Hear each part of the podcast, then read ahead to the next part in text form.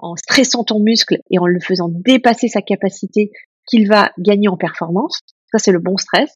Mais euh, quand euh, tu un stress qui devient chronique et dans lequel tu ne te ressources jamais, eh bien c'est là en fait qu'il y a euh, euh, un déséquilibre du, du système nerveux, une fatigue chronique qui s'installe, un système immunitaire qui baisse, une difficulté à évacuer les toxines, une difficulté à évacuer ce, ce cortisol et cette adrénaline.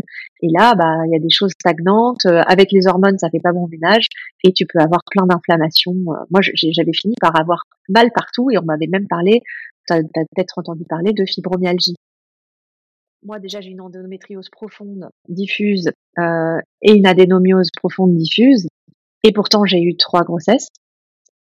Euh, et je n'ai pas été euh, dans la douleur en permanence. Donc je crois véritablement que suivant déjà les formes suivant où c'est placé euh, suivant l'hygiène de vie et l'épigénétique hein, l'épigénétique c'est un courant de réflexion euh, et pas que de réflexion de recherche sur le fait que deux personnes qui vont avoir le même gène vont avoir une expression différente de ces gènes en fonction de l'environnement dans lequel elles vont être euh, plongées et aussi des émotions qu'elles vont avoir. Donc, on, voit que moi, j'ai des moments asymptomatiques de l'endométriose dans ma vie.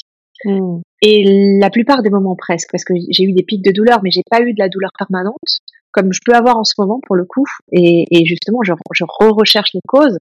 Donc pour moi, il y a vraiment des, des environnements et des causes qui font flamber les symptômes et d'autres qui les mettent en sommeil. Et ça, c'est hyper intéressant à observer parce que, et c'est là qu'on s'est rejointe aussi, je pense, c'est que moi, je pense que le tout le travail que j'ai fait pour mon hypersensibilité a eu un impact hyper bénéfique sur mes symptômes d'endométriose, ne le sachant pas. Bien sûr. Bah oui, bah oui. Moi, enfin moi aujourd'hui, je sais que je vais bien comme j'ai jamais euh, été bien dans mon corps.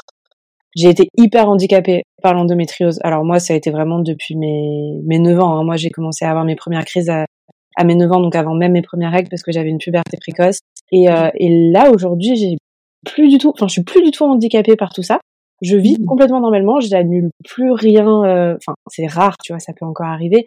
J'ai une crise de temps en temps, mais c'est rare. Et ça va être quand j'ai des périodes où j'ai plus de stress ou de fatigue, etc. Et là, je me rends compte aujourd'hui à quel point il y a un lien incroyable avec euh, l'émotionnel et la santé mentale. Parce que du coup bah, depuis mes 25 ans j'ai travaillé hyper intensément à travers ton programme à travers des thérapies que j'ai continué à faire aussi euh, en parallèle. Et, euh, et aujourd'hui je vais beaucoup mieux parce que c'est la première fois de ma vie que je vais vraiment mieux dans ma tête. On espère toujours que la médecine va régler le problème donc, on va en général de médecin en médecin quand on a des douleurs, et, il faut le faire. Hein. Il ne s'agit pas de, dire c'est l'un ou l'autre, c'est l'un et l'autre. Mais euh, c'est quand la médecine en général euh, ne trouve pas de solution qu'on va vraiment se pencher sur euh, plus de, santé, des éléments de santé mentale, des thérapeutes, des coachs, des thérapies alternatives. Et, et c'est vraiment par la pratique qu'on se rend compte, et sur le long terme, parce que c'est beaucoup moins radical qu'un médicament quand même, faut, faut le dire. Euh, ça demande euh, de l'autodiscipline, ça demande euh, d'oser changer sa vie, ça demande parfois aussi de changer ses codes et, et s'éloigner de certaines personnes. On en a parlé euh, plusieurs fois, toi et moi. Donc c'est ça, ça demande quand même de, de, de s'engager dans un chemin de j'allais dire estime de soi, mais c'est de, de, de, de self-care en fait. Mm. Euh, et ça, quand on est hypersensible, hyper empathique, c'est totalement antinomique avec ce qu'on croit qu'il faut qu'on fasse dans la vie. Mm. Parce qu'on croit que dans la vie, il faut qu'on s'occupe des autres. L'égoïsme, c'est surtout pas du tout euh, quelque chose qu'on peut supporter parce que derrière, ça nous génère de la culpabilité. Et la culpabilité, c'est un des trucs qu'on ressent en tant qu'hypersensible, qui est le plus destructeur et le plus euh, euh énergivore et on voit à quel point euh, le fait de c'est comme une attaque intérieure en fait permanente. C'est une auto-agression c'est un auto-abus de, de se culpabiliser pour le moindre truc qu'on aurait fait qui aurait pu faire du mal aux autres même quand on n'a pas fait exprès. Évidemment je parle pas de la culpabilité saine où euh, quand tu as fait vraiment du mal à quelqu'un tu vas t'excuser et tu t'en veux je parle d'un surcroît de culpabilité qui est lié à ce fameux juge intérieur qui fait qu'on est en permanence en hypervigilance pour les autres et que du coup on va euh, se mettre toujours en dernier euh, s'occuper de soi en dernier. Et c'est ça qui va euh, faire un déséquilibre vraiment dans notre dans notre écosystème intérieur et qui va être le, socle en fait de de, de maladies ou de d'empoisonnement comme, comme on disait puisqu'on a parlé aussi de la nutrition il y a les hormones comme le cortisol, l'adrénaline qu'il faut évacuer, mais il y a aussi bah, toutes les toxines qu'on ingère, qu'on peut respirer ou qu'on peut manger.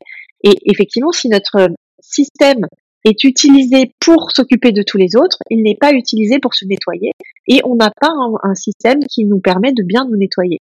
Et l'inflammation, de ce que j'ai compris, hein, je suis pas médecin et mmh. vraiment il faut prendre avec des pincettes ce que je dis, mais moi de ce que j'ai compris, c'est que l'inflammation c'est un mécanisme du corps pour justement évacuer des choses qu'il n'arrive pas, qu'il n'a pas réussi à évacuer de manière plus saine. Normalement, on évacue par la transpiration, par le sang, par la respiration, par les selles, etc. Enfin, il y a tout un tas de mécanismes euh, d'évacuation du corps des toxines. Et quand ça ne marche pas, et parce que ces systèmes d'évacuation sont mis au repos quand on est sous stress, et quand on est sous culpabilité, et quand on est en hypervigilance, eh bien en fait ces mécanismes-là qui sont pas des mécanismes vitaux sont mis en, veille, mmh. et donc le corps a mal évacué, et après il trouve des mécanismes de, de palliatifs, de d'évacuation qui sont de l'ordre de, de l'inflammation.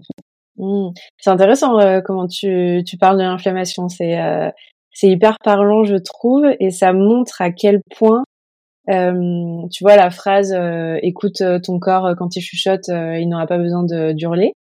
ça montre vraiment ça en fait. oui, tu dis quand il y a du stress chronique. Si cet extrait t'a plu, tu peux t'abonner directement sur l'application que tu es en train d'utiliser et activer la cloche pour être alerté dès que l'épisode complet sortira ainsi que les prochains épisodes. À bientôt sur le podcast et alors.